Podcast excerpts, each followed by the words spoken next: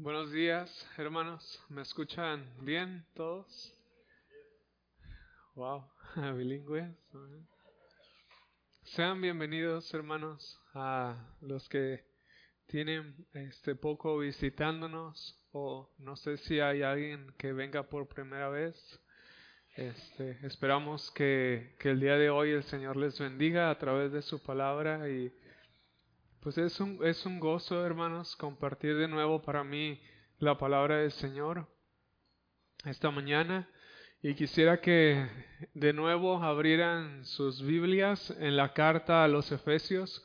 La semana pasada comenzamos el estudio de esta carta y este es el segundo mensaje de la serie sobre el libro o carta a los Efesios. Efesios capítulo 1.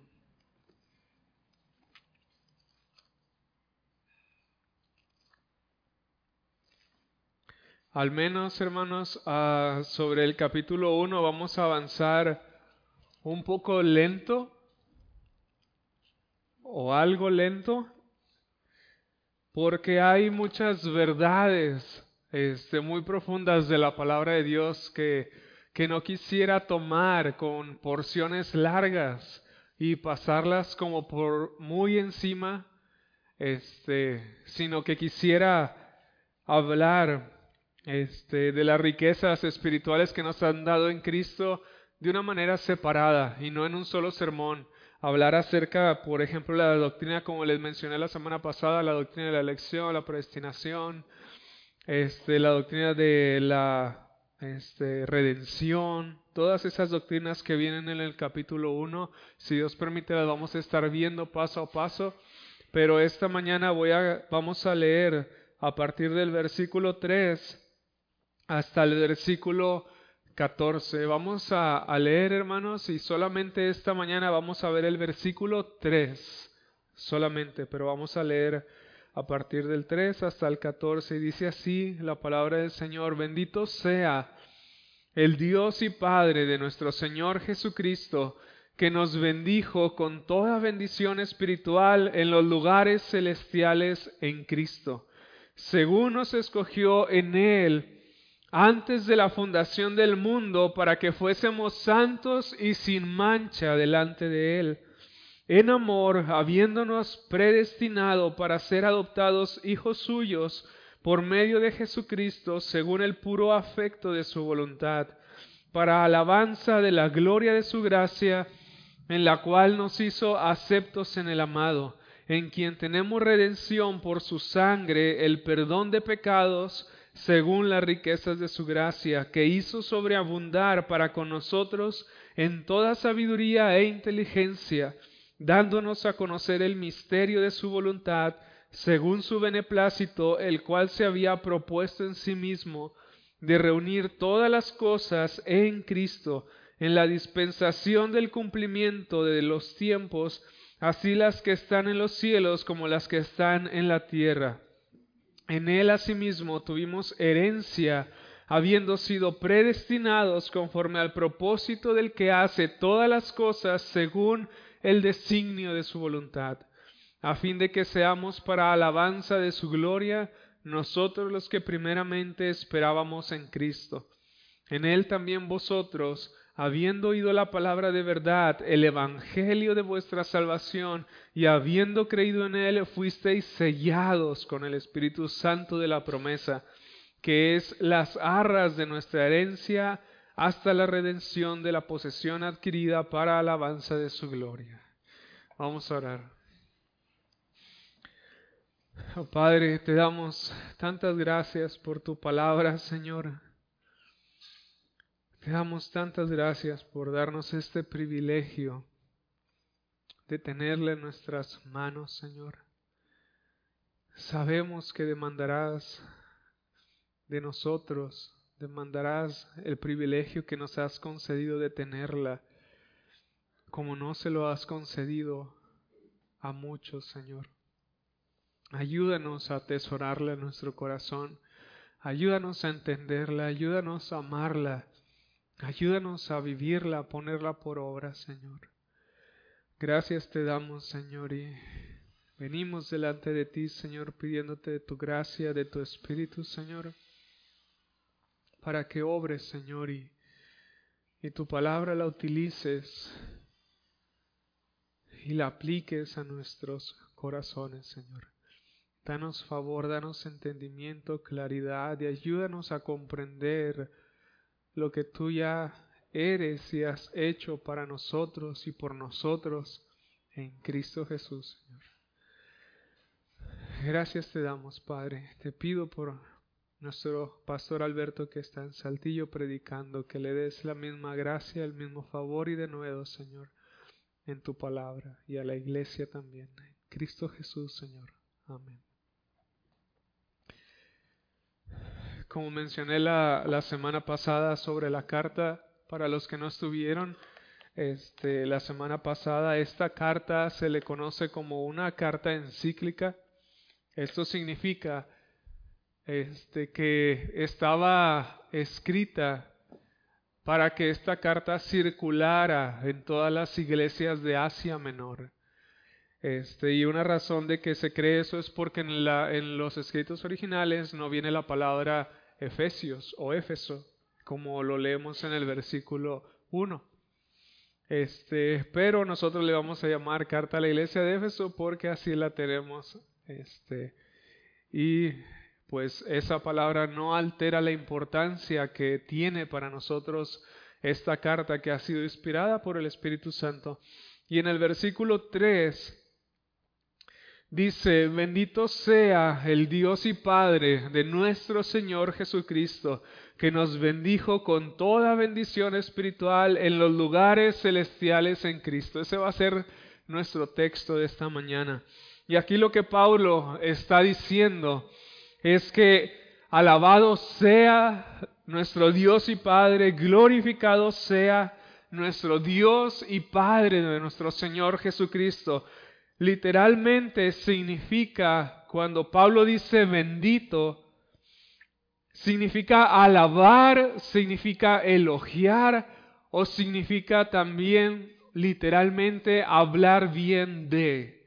En este caso, hablar bien de Dios, bendecir su nombre, alabarlo, glorificarlo y expresarnos con todo nuestro corazón y todo nuestro alma, todo nuestro espíritu, todas nuestras fuerzas a nuestro Dios y Padre de nuestro Señor Jesucristo, que nos ha bendecido con toda bendición espiritual en los lugares celestiales en Cristo. John MacArthur dice que bendecir a Dios es el deber supremo de todas las criaturas.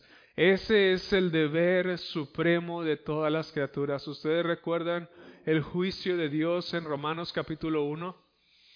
dice que no glorificaron a Dios ni le dieron gracias, sino que se envanecieron en sus razonamientos y su entendimiento fue entenebrecido. ¿Por qué? Porque dieron culto a las criaturas antes que al Creador, el cual es bendito por los siglos de los siglos. Ese es el bien supremo del hombre. Y el propósito supremo, glorificar a Dios, bendecir su nombre, hablar bien de Dios, exaltar a Dios. En una parte de, del libro de Isaías, creo que es el capítulo 57, dice que todos los llamados de mi nombre, para gloria mía los he formado, los creé y los hice. Para gloria mía, dice el Señor. Y esta alabanza es una adoración trinitaria, si se le puede llamar así. Cada vez que Pablo habla de las bendiciones que hemos recibido los creyentes, subraya en medio de la oración una adoración por lo que el Padre, el Hijo y el Espíritu Santo han obrado a nuestro favor. Pueden seguirme con su vista en el versículo 6, dice, para alabanza de la gloria de su gracia, es decir, para la alabanza de la gloria de la gracia del Padre con la cual nos hizo, es decir, el Padre, aceptos en el amado. Versículo 11 y versículo 12 podemos ver ahora al Hijo en Él, es decir, en Cristo, Asimismo tuvimos herencia, habiendo sido predestinados conforme al propósito del que hace todas las cosas según el designio de su voluntad, a fin de que seamos para alabanza de su gloria, nosotros los que primeramente esperábamos en Cristo. Y en el versículo 13 y versículo 14 ahora vemos al Espíritu Santo y su obra en nuestro corazón. En Él también vosotros, es decir, en Cristo, habiendo oído la palabra de verdad, el Evangelio de vuestra salvación, y habiendo creído en Él, fuisteis sellados con el Espíritu Santo de la promesa, que es las arras de nuestra herencia hasta la redención de la posesión adquirida para alabanza de su gloria. Dios Padre, Dios Hijo y Dios Espíritu Santo es digno de toda honra y de toda gloria, de toda alabanza y de toda adoración.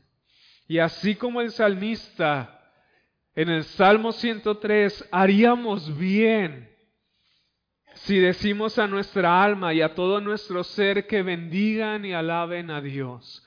En el Salmo 103, versículo 1 al versículo 2 dice, bendice alma mía a Jehová y bendiga todo mi ser su santo nombre. Bendice alma mía a Jehová y no olvides ninguno de sus beneficios. hemos escuchado y leído otros salmos donde dice, ¿por qué te abates, oh alma mía, y por qué te turbas dentro de mí? Espera en Dios, porque aún he de alabarle. Dios mío y salvación mía, dice el salmista. Y aquí también el salmista le dice a su alma, y bueno es para nosotros decir a nuestra alma, a todo nuestro ser, bendice a Dios, alaba a Dios, glorifica a Dios, a todo nuestro ser. Exalta a Dios, habla bien, alma mía de Dios. Enaltécelo, engrandécelo. Es lo que el salmista decía a su corazón y es lo que dice la palabra de Dios que hagamos con nosotros mismos. Porque a veces te cuesta, nos cuesta, ¿no, ¿no es cierto? Aún más en las dificultades, alabar y bendecir a Dios. Y bueno es hablar a nuestra alma y a nuestro espíritu, a todo nuestro ser. Bendice alma mía a Dios. De manera que Pablo comienza este capítulo con una adoración, con una adoración al Dios que se ha revelado en tres personas, al Padre, al Hijo y al Espíritu Santo, por todas las bendiciones espirituales que nos han sido dadas en los lugares celestiales en Cristo. Después continúa el apóstol Pablo diciendo, Bendito sea el Dios y Padre de nuestro Señor Jesucristo, Dios y Padre. Y con tanta confusión, hermanos, con tanta confusión respecto a Dios, es bueno mencionar algo al respecto porque a menudo la mala interpretación y el abandono de las escrituras han traído malas y heréticas conclusiones respecto a la persona de Dios y a la revelación que nos ha dejado de sí mismo en su palabra. La mala interpretación y el abandono o el descuido de lo que Dios ha revelado respecto a su persona ha traído conclusiones heréticas y malas interpretaciones que nos han desviado de quién es, de conocer al Dios verdadero que se ha revelado en su palabra. Algunos tienen la idea de que Dios es una fuerza o poder impersonal y misterioso que no puede ser conocido. Una corriente de esto eran los gnósticos. Algunos tienen de nuevo la idea de que Dios es una fuerza o poder impersonal y misterioso que no puede ser conocido. Impersonal significa que no se puede relacionar con su creación o sus criaturas. Algunos otros no hacen distinción entre el creador y su creación como los panteístas. Ellos no hacen una distinción y ven a Dios en todas partes. Dios puede estar en una piedra, Dios puede estar en una planta, Dios puede estar en un celular. Todo es Dios. Ellos creen eso y no hacen una distinción entre el creador y su creación. Y eso es una conclusión mala Otros piensan que, no hay, que hay muchas deidades o divinidades a las cuales podemos adorar. Y ya mencioné Romanos capítulo 1, dieron gloria a las criaturas antes que al Creador, el cual es bendito por los siglos. Ellos se postraban ante animales, daban gloria a las criaturas. Si alguien se proclamaba Señor y Dios como el César, se postraban y le daban y le rendían adoración. Pero todo esto no es otra cosa sino crear un Dios a nuestra propia imagen conforme a nuestra semejanza. Pero el Salmo 50, 21, ¿recuerdan qué es lo que dice respecto a Dios? Salmo 50, 21, ¿pensabas que de cierto era yo como tú? Salmo 50, 21, ¿pensabas que de cierto sería yo como tú? Es lo que te dice Dios a ti y a mí. ¿Crees que yo soy igual que tú? Es lo que dice Dios. La respuesta es absolutamente no. Arceus Sproul decía que, que se asemeja más a Dios, un gusano o un ángel. Y la respuesta es nadie. Nadie se asemeja a Dios. Él dice en Isaías, ¿a quién me asemejaráis y con quién me compararáis? No hay nadie semejante a Dios. Dios trasciende todo. Dios es glorioso, Dios es perfecto, Él es santo. Él es a nadie, nadie se le puede acercar ni comparar. Absolutamente nada. Y lamentablemente hay muchos que se dicen ser cristianos, quienes también han inventado para sí mismos a un Jesús que no existe a un Jesús a su imagen y a su semejanza que al final no es más que un Dios falso, un ídolo de su propio corazón. Y así viven muchos cristianos engañados creyendo en un Jesús que no se ha revelado en su palabra, un Jesús quien te pasa todo pecado por alto, un Jesús que te solapa todo pecado y que esconde tu pecado debajo de la alfombra. Pero nosotros leemos en la palabra de Dios que Jesús es santo, que es justo y que Él aborrece al pecado y al pecador. Y hay muchos cristianos que viven cómodos en este Jesús que ellos se han creado, que han fabricado de su propio corazón y han dicho que Él es Jesús y están engañados. Pero ¿quién es Dios? Primeramente, Dios es un Dios personal. Eso significa, hermanos, el que Dios sea un Dios personal significa que Él se relaciona íntimamente con sus hijos, aquellos que han creído en Cristo. Dios se ha revelado a sí mismo en tres personas distintas pero de la misma esencia y divinidad, aunque con diferentes funciones. Dios Padre, Dios Hijo y Dios Espíritu Santo. De nuevo, Dios se ha revelado a sí mismo en tres personas distintas, de la misma esencia, de la misma divinidad, pero con funciones distintas. Dios Padre, Dios Hijo y Dios Espíritu Santo. ¿Y por qué hago énfasis en esto? Porque hay unos que creen que Dios el Padre no está revelado en tres personas diferentes, sino en una sola persona manifestado de tres maneras diferentes.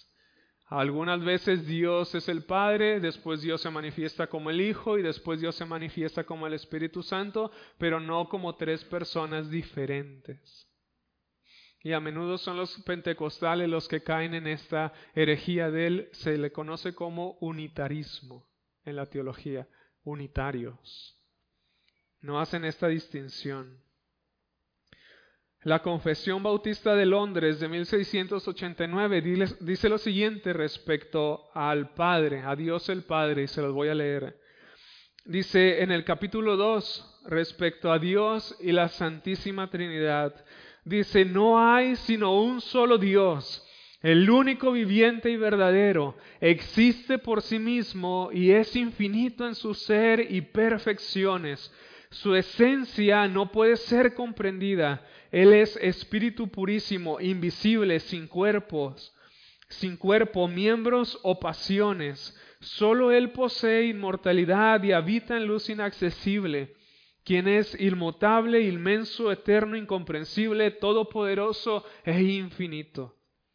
Es santo, es sabio, es libre, absoluto, que hace todas las cosas según el consejo de su propia voluntad y para su propia gloria. También Dios es amoroso, benigno, misericordioso, longánimo, abundante en bondad y verdad, perdonando toda iniquidad, transgresión y pecado, galardonador de todos los que le buscan con diligencia y sobre todo muy justo y terrible en sus juicios que odia todo pecado y que de ninguna manera dará por inocente al culpable. Este es el Dios verdadero que se ha revelado a través de su palabra.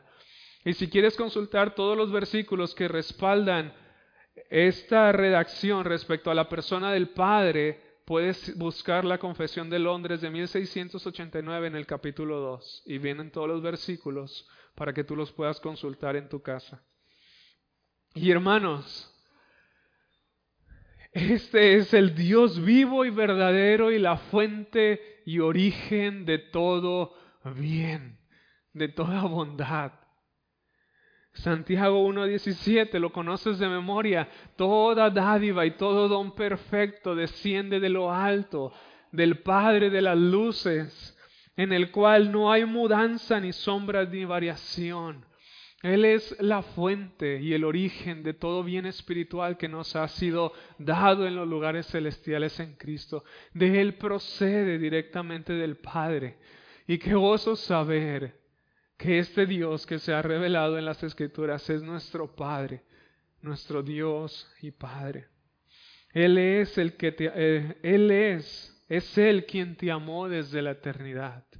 Piensa eso, es Él quien te amó de la eternidad.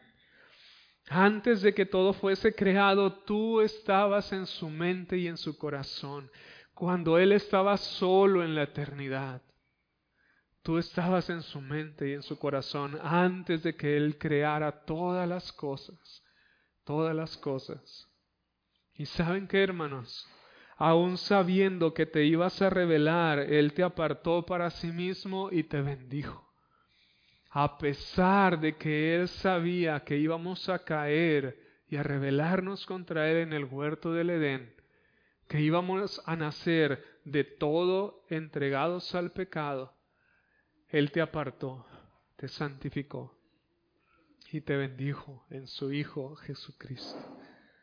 Desde la eternidad hasta la eternidad, Él es nuestro Dios y Padre. Él es la fuente y origen de toda bendición espiritual que nos ha sido dada o que nos han sido dadas en Cristo. Pablo dice en 1 Corintios 4, 7, porque ¿quién te distingue o qué tienes que no hayas recibido? Y si lo recibiste, ¿por qué te glorías como si no lo hubieses recibido? Hermanos, todo lo que somos, todo lo que hacemos y todo lo que podemos llegar a hacer es por Él y solamente por el Padre. Nuestros dones, nuestras habilidades, nuestras capacidades, nuestro fruto en toda buena obra es gracias a Dios el Padre, que nos ha bendecido con toda bendición espiritual. En última instancia, Él es la fuente él es la fuente de todo bien. Si yo soy pastor, no es por mí. Si tú eres misionero, si Dios te ha llamado a alguna labor, alguna obra en específico, incluso cuando estamos trabajando, cuando estamos estudiando, cuando estamos lavando el baño en la iglesia y haciendo el aseo, todo es por lo que Él ha hecho en nosotros, porque Él nos capacita, Él nos da la habilidad, Él nos da la fuerza, Él nos da la vida, Él nos da el aliento, Él nos da los dones, Él nos da la gracia, las fuerzas, absolutamente todo. Todo procede del Padre de las luces, dice Santiago. Y no hay nada de que gloriarnos en eso, hay que alegrarnos y glorificar a nuestro Dios y Padre. Pablo entendía muy bien eso, Primera de Corintios 15:10, pero por la gracia de Dios soy lo que soy. Y su gracia no ha sido en vano para conmigo.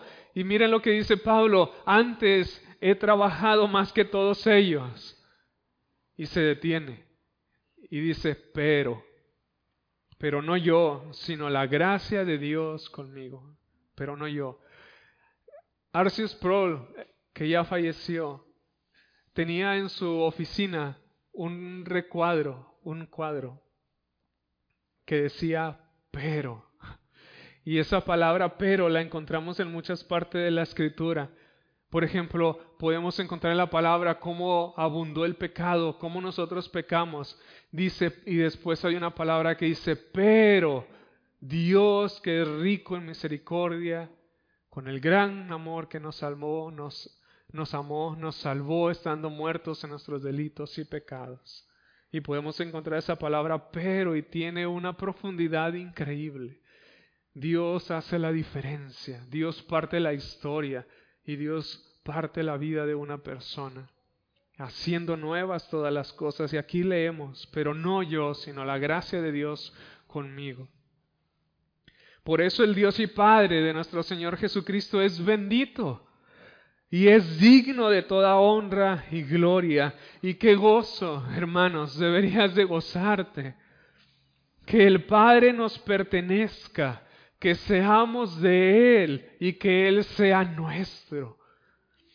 Cuando Jesús resucitó, le dijo a María Magdalena, Juan 20:17, no me toques, porque aún no he subido a mi Padre, mas ve a mis hermanos y diles, subo a mi Padre y a vuestro Padre, a mi Dios y a vuestro Dios.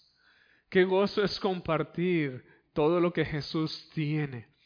Y qué gozo es saber que Jesús compartió todo con nosotros. Todo lo que Él tenía en el Padre nos ha sido dado.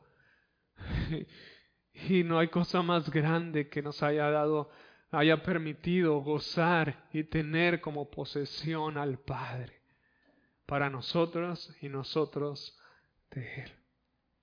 Y después continúa el apóstol Pablo diciendo que el Padre de nuestro Señor Jesucristo nos bendijo.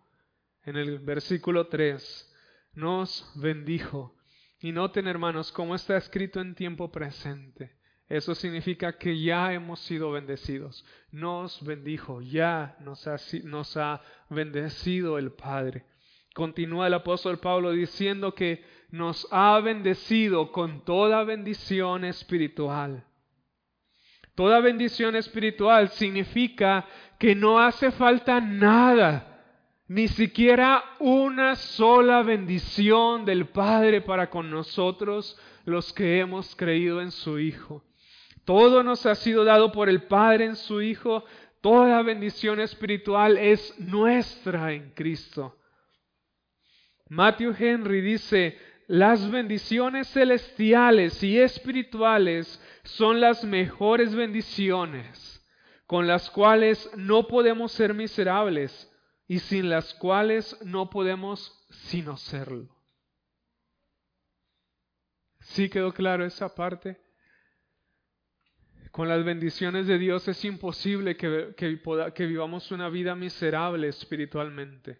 Pero sin las bendiciones espirituales de Dios es imposible que no vivamos vidas miserables espiritualmente. Y hermanos, no hay mayor bendición también que Cristo mismo. Él debe de ser todo para su pueblo y aún para ti si no conoces a Cristo. Es Él el que descendió. Él es quien vivió una vida sin pecado en tu lugar. Él es el que se entregó a sí mismo por nuestros pecados en la cruz. Él es el que cargó con nuestros pecados y con la ira de Dios. Él es y fue el que sufrió el abandono por cada uno de aquellos que iba a creer, a fin de satisfacer la ira del Padre que estaba sobre nosotros a causa de nuestros pecados. E hizo expiación por nuestros pecados, hizo remisión, Él removió, Él quitó nuestro pecado y satisfizo la ira del Padre, y el Padre quedó satisfecho con lo que Jesús su Hijo hizo a favor de nuestros de nuestras vidas, porque el Padre le resucitó y lo sentó en los lugares celestiales, en las alturas, a su diestra. El Padre aceptó lo que Jesús hizo por nosotros y no hay mayor bendición que tener a Cristo como nuestra posesión, como nuestro tesoro, como nuestra perla de gran precio. Aún para ti que, que no te has arrepentido y que no has creído en el Evangelio. Él es, Jesús debe de ser, hermanos, nuestro todo. ¿Estás perdido? Él es el camino. Juan 14, 6. ¿Estás engañado? Él es la verdad. Juan 14, 6. ¿Estás muerto espiritualmente? Él es la resurrección y la vida. Juan 14, 6 y Juan 11, 25. ¿Estás hambriento? Él es el pan de vida. Juan 6, 35. Está sediento, Él es el agua viva. Juan 4, 10 y 14. ¿Estás en tinieblas? Él es la luz del mundo. Juan 8, 12. ¿Estás cansado espiritualmente? Él es tu ayudador. Isaías 41, 13. ¿Estás en temor por el pecado? Él es tu paz. Efesios 2.14 o cualquiera que sea tu temor, Él es tu paz. ¿Estás débil? Él es tu fortaleza. Salmo 46.1. Él es, hermanos, nuestro Emanuel, Dios con nosotros. Él es nuestro Señor, Él es nuestro Salvador, Él es nuestro Cristo, Él es nuestro todo en todo. Él es. Eso es lo que significa yo soy el que yo soy. Cuando Dios se le reveló a Moisés detrás de la peña, le dijo, yo soy el que yo soy, significa que Él es. Él es. Él es justo, Él es misericordioso, Él es amor, Él es bondad, Él es benignidad, Él es paciencia. Y Él debe de ser para nosotros lo que Él es. Él debe de ser para nosotros todo eso. Todo eso, hermanos.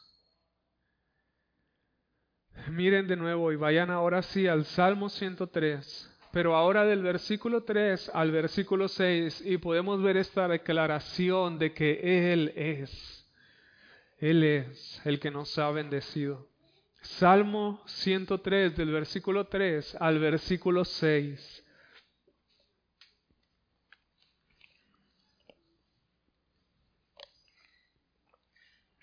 Miren cómo empieza cada versículo.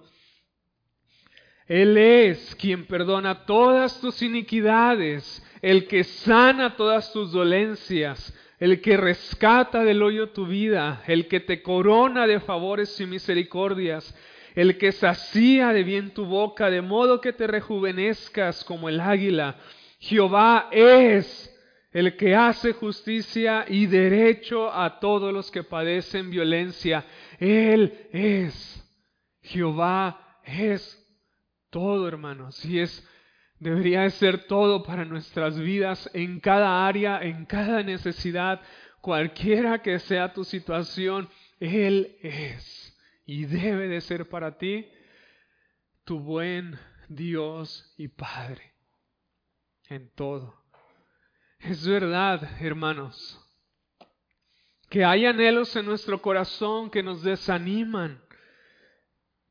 Y desearíamos que el Señor cumpliera en nosotros. Y que en momentos pueden hacernos sentir insatisfechos. Y desearlos, hermanos, es válido, es válido.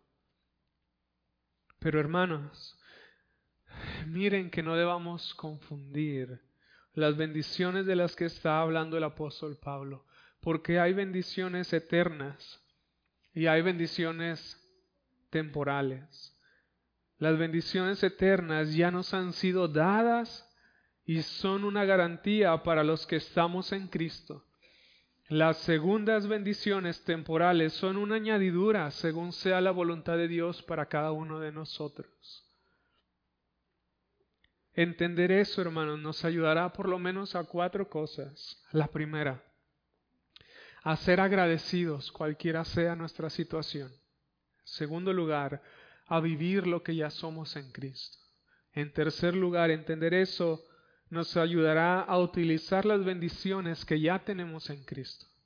Y en cuarto lugar, nos ayudará a orar como es conveniente por todas las demás cosas.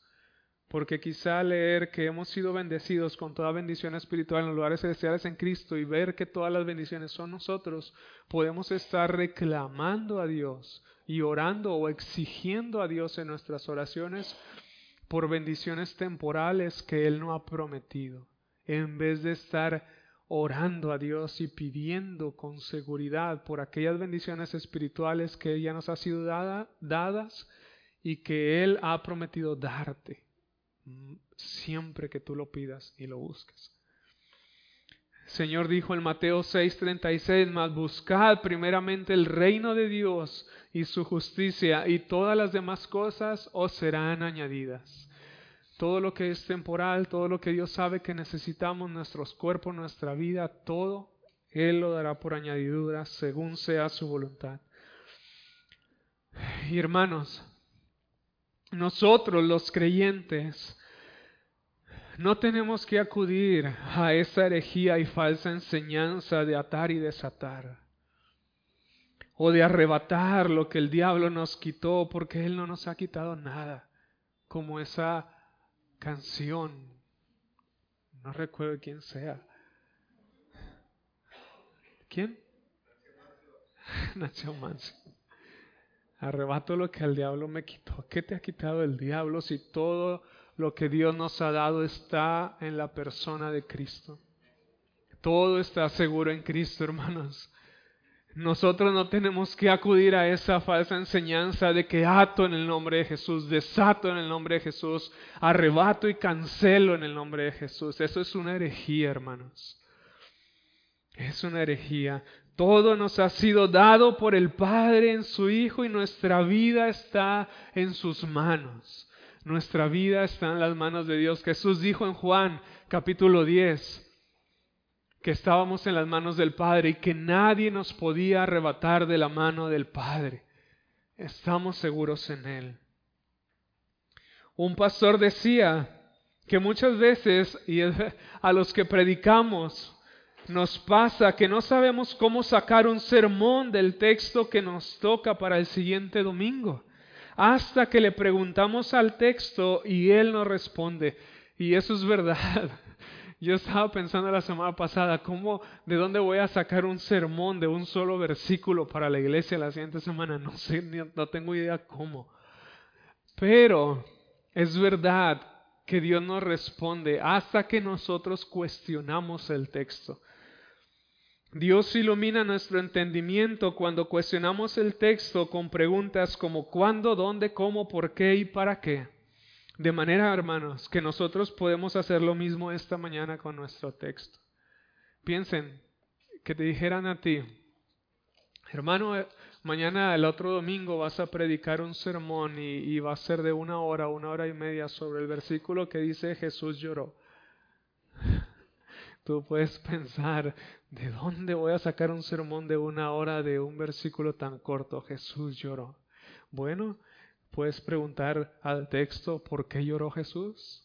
¿Por quién lloró Jesús? Y ahí desglosar un sermón expositivo de ese texto.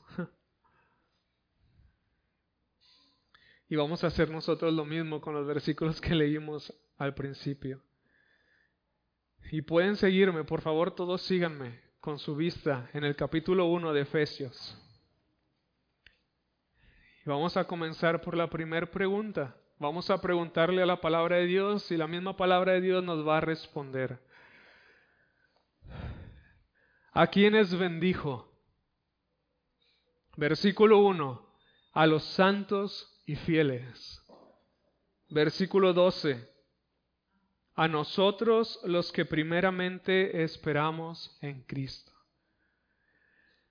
¿quién nos bendijo? Versículo 3, el Dios y Padre de nuestro Señor Jesucristo. ¿Con qué nos bendijo? Versículo 3, con toda bendición espiritual. ¿Dónde nos bendijo? Versículo 3, en los lugares celestiales. ¿En quién nos bendijo? Versículo 3, en Cristo. Versículo 4, en Él. Versículo 6, en el amado. ¿Cómo nos bendijo? Versículo 4, escogiéndonos. Versículo 5, predestinándonos. Versículo 7, redimiéndonos. Versículo 11, heredándonos.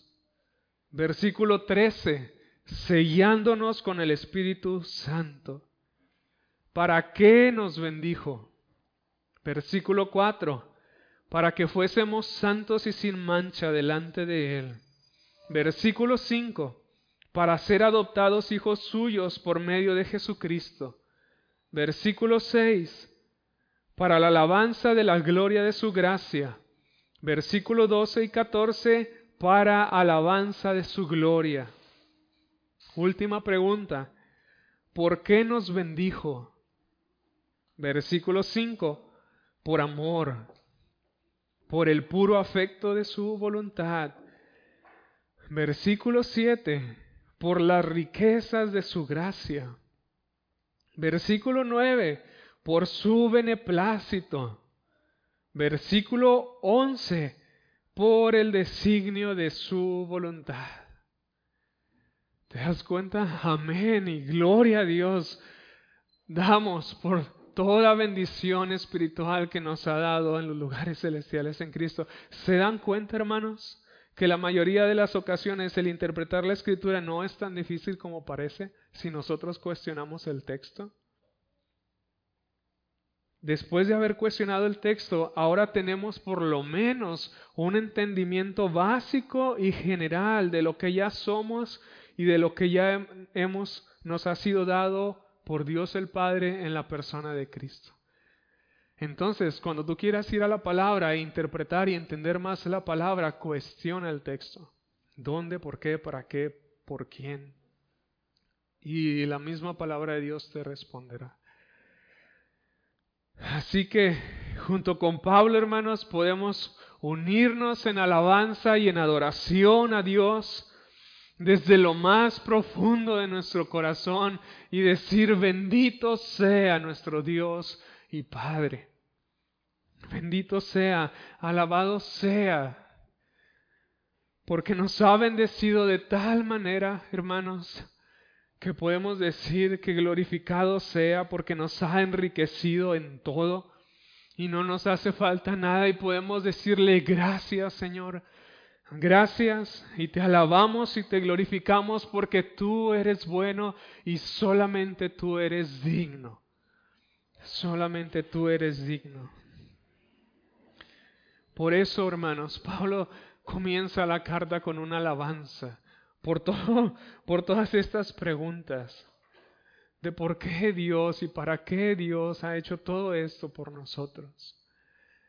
Y al, al concluir, al ver las respuestas, no hay otra manera que esa, que alabar al Señor, que agradecer a Dios. Pero hermanos, déjenme también hacerles una advertencia la advertencia es la siguiente. Tengan mucho cuidado del engaño de la serpiente, porque es astuta. Tengan mucho cuidado del engaño de la serpiente, porque es astuta. Satanás intentó, hermanos, engañar a Eva haciéndole creer que Dios no tenía cuidado de su vida ni de sus necesidades. ¿Lo recuerdan? Bueno, sí. ¿Lo recuerdan? Génesis, vamos a Génesis capítulo 3. Creo que se está acabando la, creo, no sé ustedes si me escuchan está acabando la pila, hermano.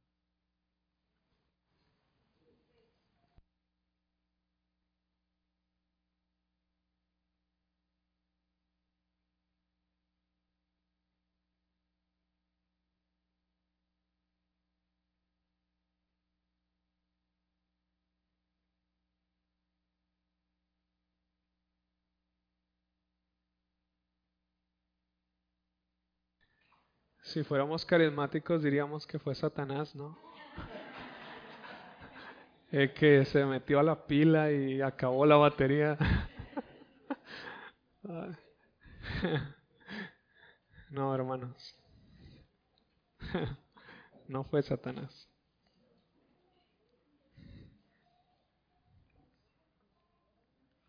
No quiere que prediquemos. Es broma. Génesis capítulo 3. Podemos ver cómo Satanás trató de engañar a Eva, haciéndole pensar que Dios no tenía cuidado de su vida ni de sus necesidades. Génesis 3, versículo 1. Pero la serpiente era astuta más que todos los animales del campo que Jehová Dios había hecho, la cual dijo a la mujer, con que Dios os ha dicho, no comáis de todo árbol del huerto. Con que Dios os ha dicho, no comáis de todo árbol del huerto. ¿Es verdad, hermanos, que de ningún árbol podían comer? Capítulo 2, versículo 15 al versículo 17. 2, 15 al 17. Tomó pues Jehová, Dios al hombre, y lo puso en el huerto del Edén para que lo labrara y lo guardase. Y mandó Jehová Dios al hombre, diciendo, de todo árbol del huerto podrás comer mas del árbol de la ciencia del bien y del mal no comerás, porque el día en el que comieres ciertamente morirás. De todo árbol del huerto podrás comer. Había un solo árbol, el cual Dios les impidió que comieran porque iban a morir espiritualmente, pero les llenó el huerto del Edén de árboles. Dios tenía cuidado de sus vidas y de sus necesidades, pero la serpiente era astuta y trató de engañar a Eva con que Dios te ha dicho que no comas de ningún árbol del huerto. Eso era una mentira. Dios solamente les impidió uno, pero les dio muchos. Pero Satanás, hermanos, no se dio por vencido. Génesis 3, versículo 4 al versículo 7. Entonces la serpiente dijo a la mujer, no moriréis, sino que sabe Dios que el día que comáis de, de él serán abiertos vuestros ojos y seréis como Dios, sabiendo el bien y el mal. Y vio la mujer que el árbol era bueno para comer y que era agradable a los ojos, y árbol codiciable para alcanzar la sabiduría, y tomó de su fruto y comió y dio también a su marido, el cual comió así como ella. Entonces fueron abiertos los ojos de ambos y conocieron que estaban desnudos. Entonces cosieron hojas de higuera y se hicieron delantales. Eva había respondido bien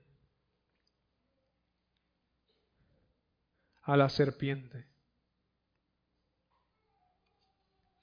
Ella le dijo a Satanás, no, sino solamente del árbol de la ciencia del bien y del mal Dios nos dijo que no comiéramos. Ella respondió bien a la mentira de Satanás, pero después Satanás no se dio por vencido e intentó de nuevo y trajo otra tentación, o la misma tentación. Y hermanos, ¿a qué voy con esto?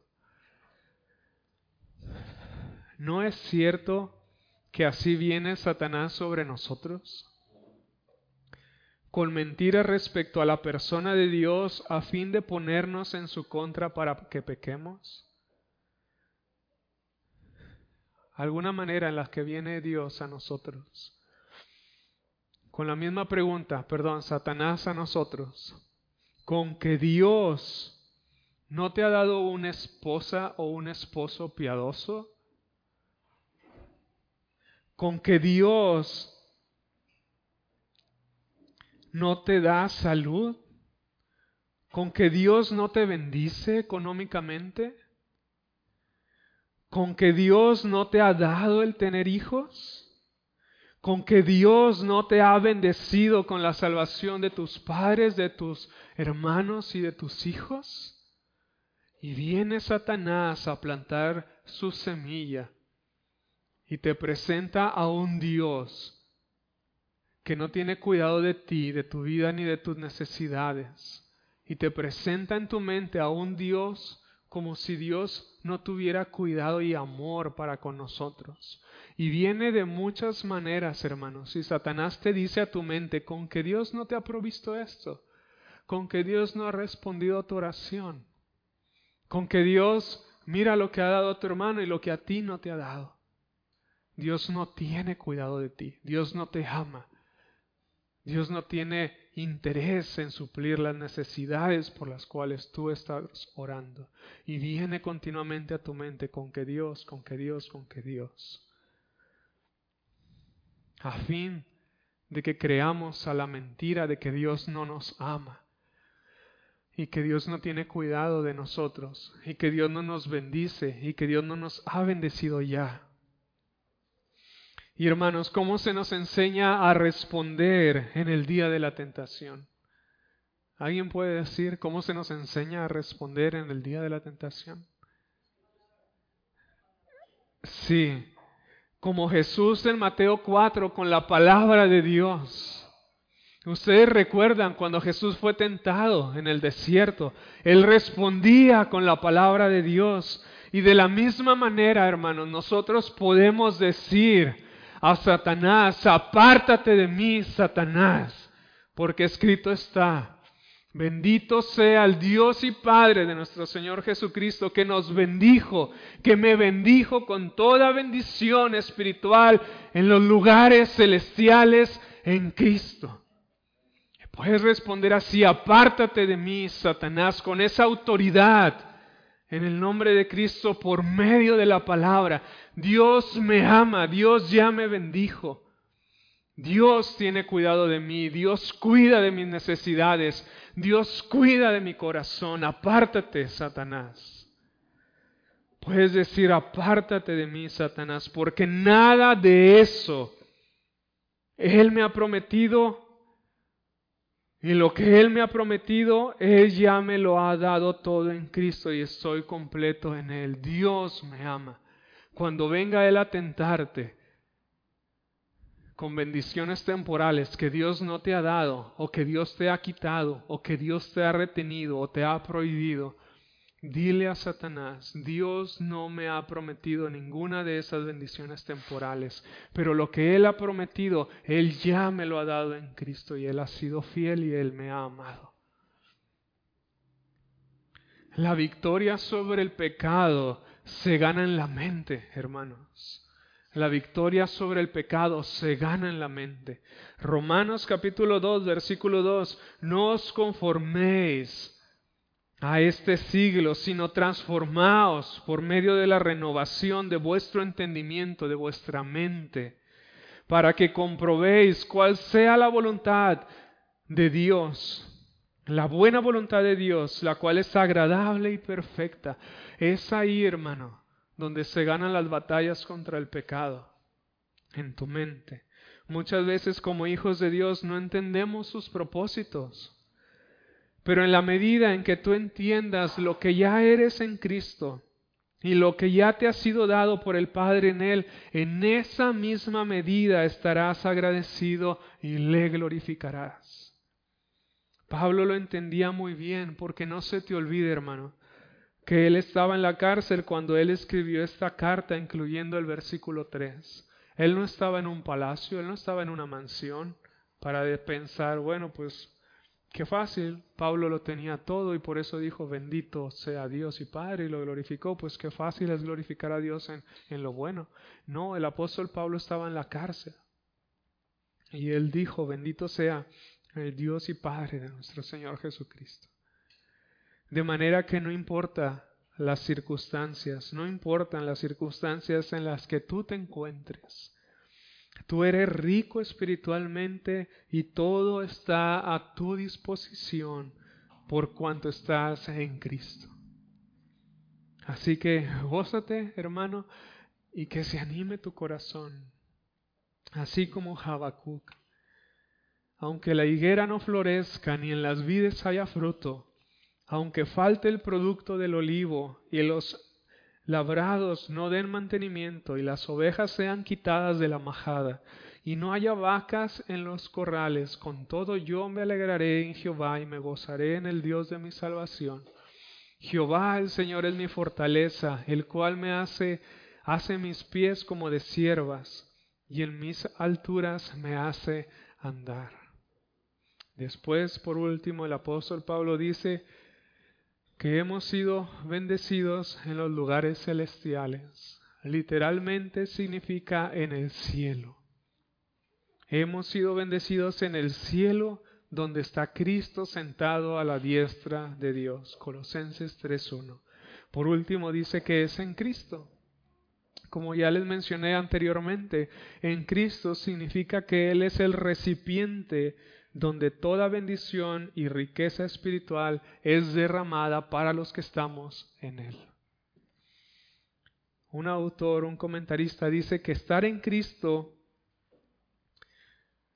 que es la porción de todos los salvos, estar en Cristo es ser partícipe de todo lo que Cristo ha hecho, de todo lo que es y de todo lo que será jamás.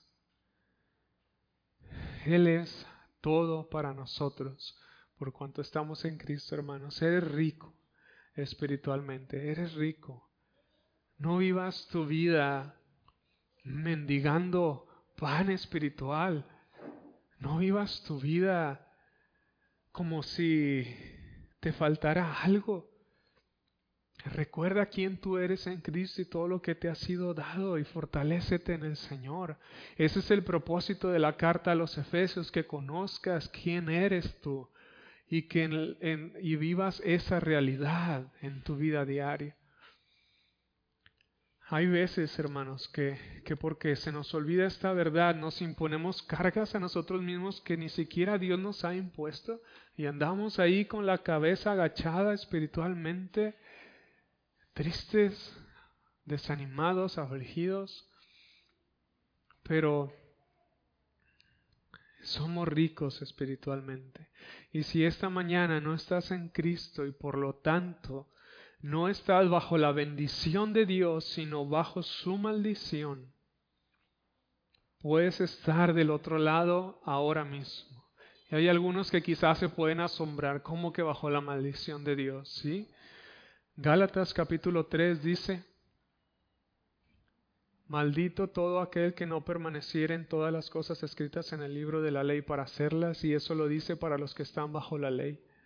También lo dice en Romanos capítulo 3.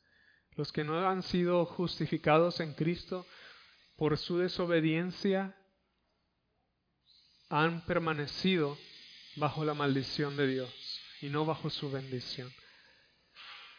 Pero es necesario que si tú deseas estar bajo la bendición de Dios, de todo esto que hemos leído y más, es necesario que te arrepientas y que creas solamente en Jesús para el perdón de tus pecados y la vida eterna.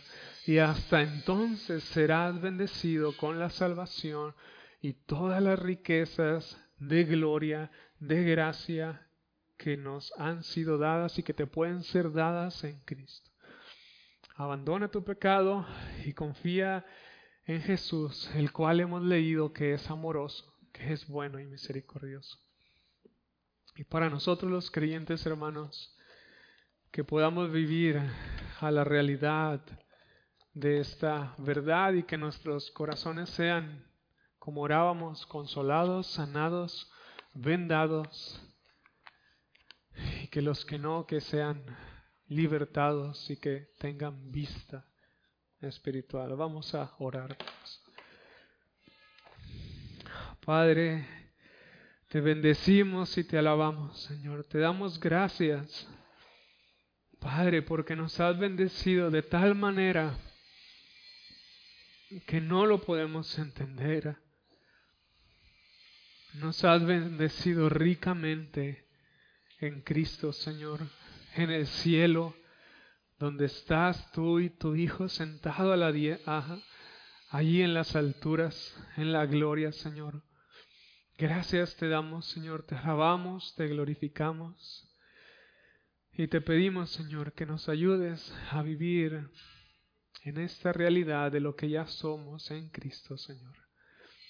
Da gracia, Padre, a nuestros corazones y ten misericordia de los que no te conocen y sálvalos, Señor, por tu gran amor con que nos has amado. Porque en ti está todo, Señor, de ti procede todo bien espiritual y nada somos fuera de ti, nada podemos tener.